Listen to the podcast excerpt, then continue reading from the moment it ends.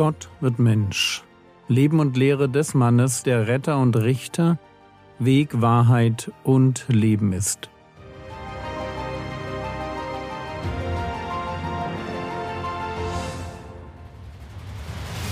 Episode 391 Der Berg der Verklärung Teil 5 Die Verklärung als solches ist vorbei und dann lesen wir Markus Kapitel 9, die Verse 9 und 10 Und als sie von dem Berg herabstiegen, gebot er ihnen, dass sie niemand erzählen sollten, was sie gesehen hatten, ehe nicht der Sohn des Menschen aus den Toten auferstanden sei. Und sie hielten das Wort fest und besprachen sich untereinander. Was ist das aus den Toten auferstehen? Ich hatte die Frage gestellt, warum Jesus seinen Jüngern verbietet, über das zu reden, was sie gesehen hatten. Und jetzt sehen wir, warum es für die Jünger keinen Sinn macht, über etwas zu reden, was nach der Auferstehung liegt, wenn sie nicht einmal das Konzept der Auferstehung selbst verstehen. Allerdings müssen wir uns auch fragen, warum sie nicht wissen, was Jesus meint. Immerhin ist Auferstehung als Konzept tief im jüdischen Denken verwurzelt. Wie tief merkt man an folgenden Beispielen. In seiner Verteidigungsrede vor Felix beschreibt Paulus den jüdischen Glauben seiner Gegner so. Apostelgeschichte 24,15 Und die Hoffnung zu Gott habe, die auch selbst diese hegen, dass eine Auferstehung der Gerechten wie der Ungerechten sein wird. Juden glauben an eine Auferstehung der Gerechten wie der Ungerechten. Eine, die das tut, ist Martha, die Schwester des Lazarus. Johannes 11, die Verse 23 und 24. Jesus spricht zu ihr, Dein Bruder wird auferstehen. Martha spricht zu ihm, ich weiß, dass er auferstehen wird in der Auferstehung am letzten Tag. Der Glaube an die Auferstehung ist so tief im Judentum verwurzelt, dass man die Sadduzäer als Gruppe gerade daran erkennt, dass sie nicht an die Auferstehung glauben. Matthäus 22, Vers 23 An jenem Tag kamen Sadduzäer zu ihm, die da sagen, es gebe keine Auferstehung. Also, das Judentum kennt die Auferstehung. Aber trotzdem rätseln die Jünger über das, was Jesus meint. Warum? Und die Antwort hat mit der Einzigartigkeit der Auferstehung Jesu zu tun. Das Judentum kennt eine Auferstehung der Gerechten und Ungerechten. Es kommt ein Tag, an dem die Toten lebendig werden, um gerichtet zu werden. Daniel 12, Vers 2 und viele von denen, die im Land des Staubes schlafen, werden aufwachen. Die einen zum ewigen Leben und die anderen zur Schande, zu ewigem Abscheu. Jesus selbst bestätigt dieses Konzept von Auferstehung, wenn er sagt, Johannes Kapitel 5, Vers 28 und 29, Wundert euch darüber nicht, denn es kommt die Stunde, in der alle, die in den Gräbern sind, seine Stimme hören und hervorkommen werden, die das Gute getan haben zur Auferstehung des Lebens, die aber das Böse verübt haben zur Auferstehung des Gerichts. Das ist die Auferstehung, welche die Jünger kennen. Ein Mensch stirbt, und am Ende der Zeit wird er aus dem Todesschlaf aufgeweckt. So wie es bei Hiob heißt, Hiob 14, die Verse 10 bis 12, Ein Mann aber stirbt und liegt da, und ein Mensch verscheidet. Und wo ist er dann? Das Wasser verrinnt aus dem Meer und der Fluss trocknet aus und versiegt. So legt der Mensch sich hin und steht nicht wieder auf. Bis der Himmel nicht mehr ist, erwacht er nicht und wird nicht aufgeweckt aus seinem Schlaf. Auferweckung ist etwas für das Ende der Zeit, wenn der Himmel nicht mehr ist. Problem nur, Jesus meint etwas anderes. Er meint eine Auferstehung, die viel früher geschieht. Er meint eine Auferstehung zum Leben, die wie ein Prototyp allen anderen Auferstehungen zum Leben vorausgeht.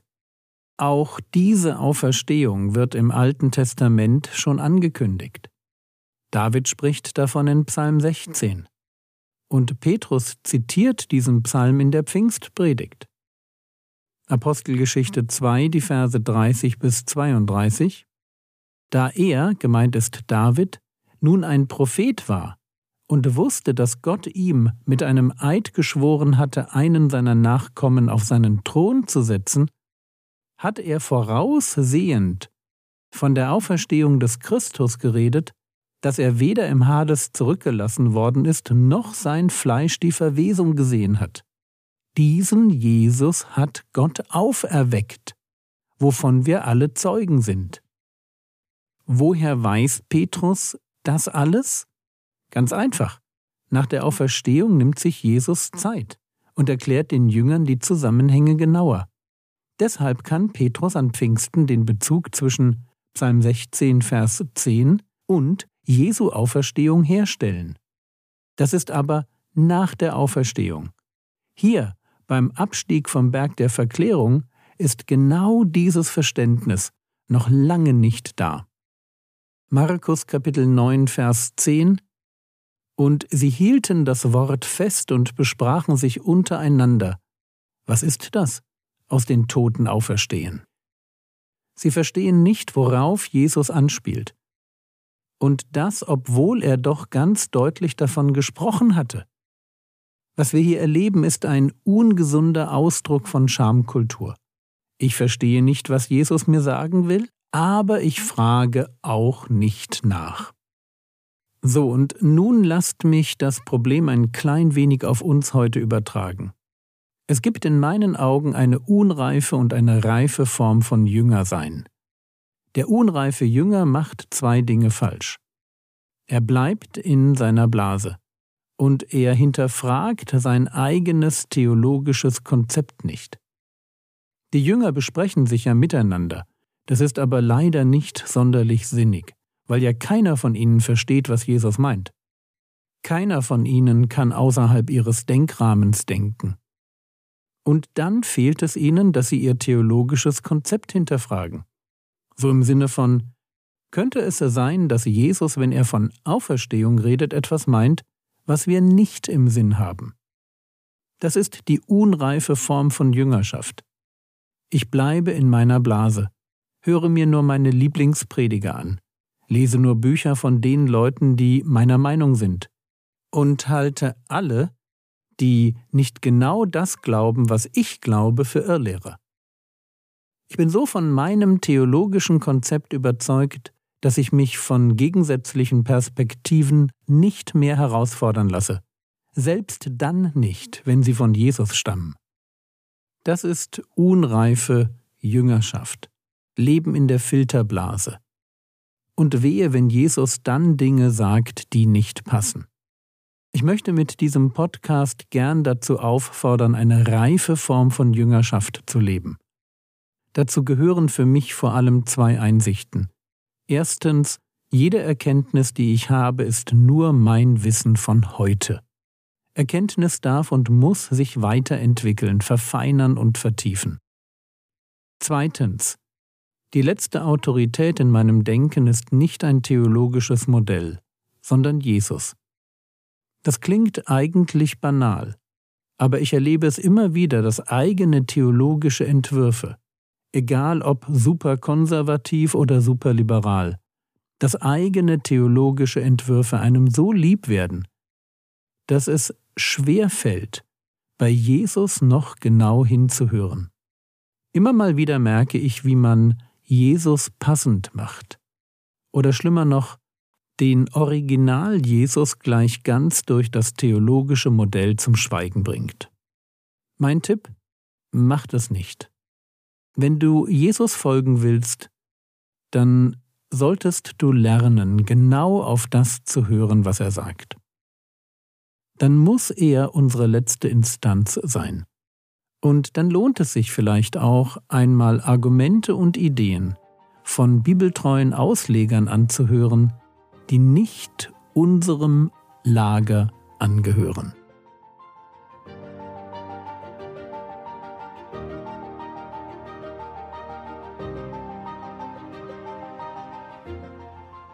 Was könntest du jetzt tun?